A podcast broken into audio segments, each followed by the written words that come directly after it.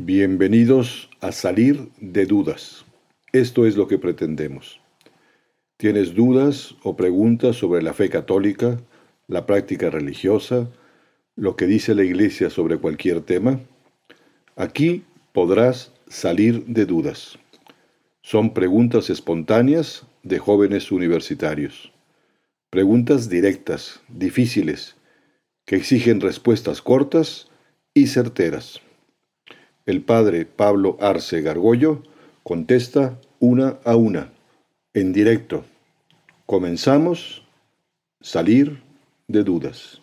Al resucitar, para llegar al reino de los cielos, vamos a entrar con un cuerpo diferente o algo así decía el concepto, cuando yo pensaba que, lo, o sea, que solo el espíritu era lo que iba a permanecer. Este, ¿Me podría explicar un poco más cómo es este concepto? Sí, cómo no.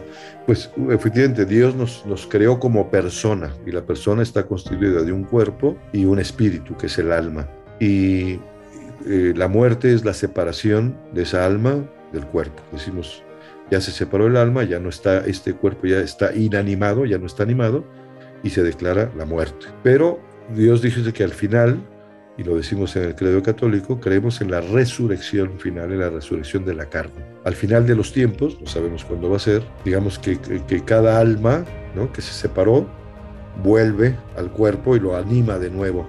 Y vamos a resucitar con un cuerpo perfecto. No sabemos exactamente qué significa perfecto, porque está así en la Sagrada Escritura. Algunos dicen que con la edad que, con la que murió nuestro Señor Jesucristo, de tres años. Y nuestro cuerpo además va a ser glorioso va a tener unas características como la sutileza que nos va a permitir traspasar cuerpos opacos, los muros o lo que sea, de la misma manera que resucitó Jesús y se metió al cenáculo sin abrir las puertas. Vamos a poder trasladarnos solamente de un lado a otro del espacio con sola intención. Tú haces, quiero ir en este momento a Cancún, ahí estás en Cancún, ahora voy a los Islas Malvinas, ahora voy a, a, San Petersburgo a ver el, este, el Museo de Ocean. ¿Y por qué es esto? Porque el cielo o el infierno es un premio o un castigo, pero que hicimos como personas, lo hicimos con nuestro cuerpo y con nuestra alma. No es que vaya a haber almas ahí flotando, ¿no? Este, ahora, es un misterio, una vez que uno muere ya no hay tiempo, porque el tiempo es la, la medida del movimiento.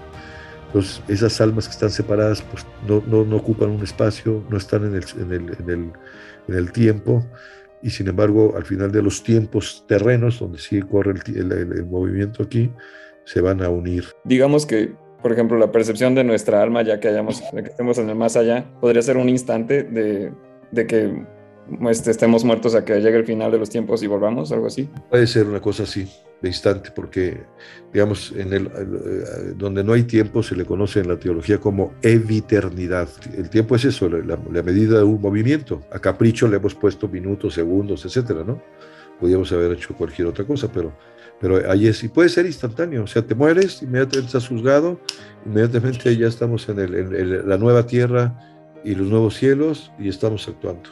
Pero nuestra visión es muy limitada por las dimensiones espacio-temporales. Si tienen relaciones durante el noviazgo y eventualmente se casan, como que se quita ese error o, o ya fue como pecado o, ¿cómo, ¿cómo, funciona ya Como que se convalida todo, ¿no? ¿O qué? Ajá, como que ya, bueno, ya no importa. No, mira, sí importa. Es decir, la postura de la iglesia es esa, el, tema de las restricciones sexuales prematrimoniales, no por ganas de molestar ni por decir, bueno, pues ahora no puedes tenerla porque es prohibitivo. ¿Por qué? Hay que entender por qué. O sea, finalmente Dios quiere que el hombre y la mujer tengan mucho sexo, que lo hagan siempre como con una condición, como personas humanas. Para que sea humano tiene que ser con las características que tiene el amor de Dios, que es, gratuito siempre, que es, es total, se nos entrega del todo, que es fiel, que es fecundo. Y es lo que Dios quiere en, la sexualidad del ser humano. El, el, tema es que en las relaciones sexuales prematrimoniales es muy fácil que no se den, por la totalidad no se da, porque no puedes entregar todo todavía, no estás en condiciones y además es probable que haya también poca gratuidad porque empieza a haber pues motivos, presiones psicológicas, además se hace con miedo, y además pues, se ve necesitar condones o comprar pastillas, o sea, eso acaba siendo eso. Pero cada acto sexual finalmente deja girones de tu persona, de tu alma, de tu cuerpo. Y además no aseguras, por más que creas que estás en un noviazgo y que se hace por mucho amor, pues no aseguras que al rato no, no acabe eso Bueno, mi experiencia sacerdotal me dice que muchos pues novios que dicen que hacen el sexo por amor acaban peleados y acaban eh, ya y acaban teniendo otro noviazgo y otra sexualidad, van dejando jirones de su alma y de su cuerpo por ahí a veces, ¿no? Ahora, suponiendo que sea único, ¿no? Ese, ese, noviazgo y que efectivamente luego se casen, no es que el matrimonio vaya a fracasar, por supuesto, ¿no? Eh, quizá van a tener que, que, luchar más para que ese amor sea muchísimo más, más por amor, que no haya egoísmo, que no se busque a toda costa el placer. Y además se dificulta, y no digamos si por algún motivo dentro del noviazgo tuvieron sexo y no fueron del todo fieles, uno o los dos, pues luego es muy difícil la fidelidad también, o que se, hay engaños, o sea, se complica. Eh, la vida sexual es maravillosa, es un diseño de Dios, pero si sigues las reglas va a ser una explosión atómica de amor inmenso, de amor de Dios, ¿no? Si empieza a jugar un poquito antes de tiempo, pues con estas cosas, eh, no se dan estas cuatro condiciones, tarde o temprano va a afectar. Y es más, está afectando a muchos. Yo conozco muchos matrimonios y ustedes también, que muy pocos meses después, por desgracia, de casados, incluso por la iglesia y todo, fracasaron. ¿Por qué? Porque pues eh, finalmente estuvieron metidos en muchos egoísmos a lo largo de su noviazgo. Una manifestación de su egoísmo fue su propia sexualidad y luego son incapaces de darse totalmente el uno al otro. O sea, sí, sí tiene afecto, ¿no? Pero también repito, puede haber luego, no es que se borre todo, cada vez es un pecado mortal y en la iglesia pues vas, te confiesas y adelante y hay que luchar, ¿no? Como una persona que es adicta a la pornografía o, la, o a, la, a, la, masturbación, pues órale, adelante, órale, ánimo, ánimo, ¿no? Hasta que logres ser una persona virtuosa. Eso es lo más interesante. En caso del divorcio, o sea, estás faltando al sacramento o incluso podría ser considerado como un pecado porque pues ya no ya no hay unión pero pues por parte de la iglesia no se pueden divorciar. Qué pasa en esos casos magnífica pregunta. El divorcio como tal no es un pecado. Eh, evidentemente eh, el matrimonio delante por la iglesia delante de Dios queda claramente establecido. Lo que Dios unió no lo separa el hombre ni siquiera el Papa puede separar eso.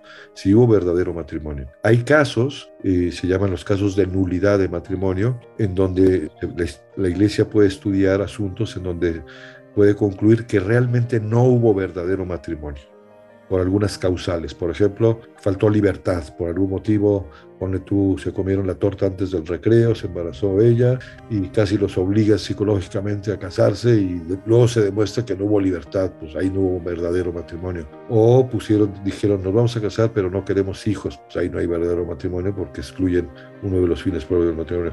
O tú crees que te estás casando con un tal Pedro que te ocultó pues que era homosexual, ¿no?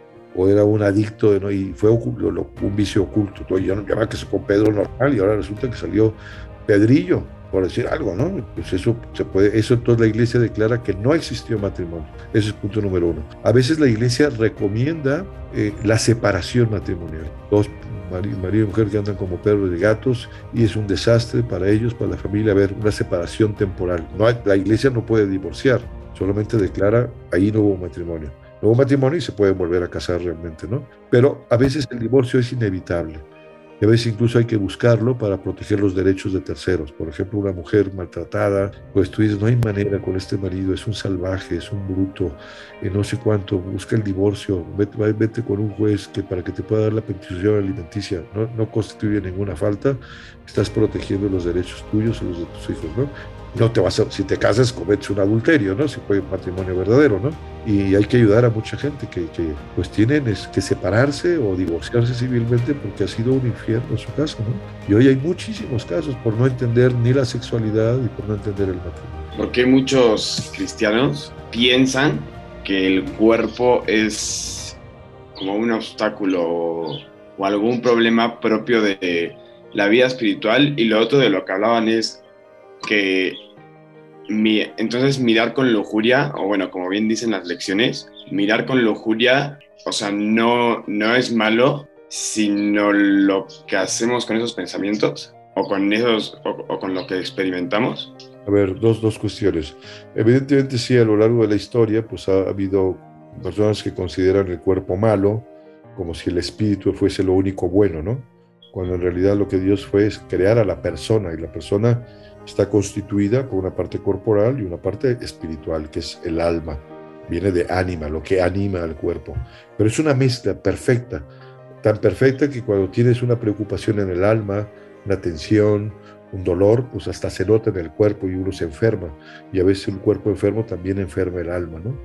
O sea, somos una unidad muy completa. Y, y el cuerpo no es malo, ¿no? El cuerpo no es malo, es, es, hecho por Dios, etcétera, ¿no? Lo malo es cuando uno quiere usar el cuerpo de otra persona para su propio beneficio. El boyerismo, ¿no? Buscar eh, ver la actividad sexual de otra persona, el cuerpo de otra persona para mi propia satisfacción, es un acto claramente de egoísmo, ¿no? Es ver pornografía, andar curioseando, el descuido habitual de la vista. Y luego vienen los pensamientos, los actos de...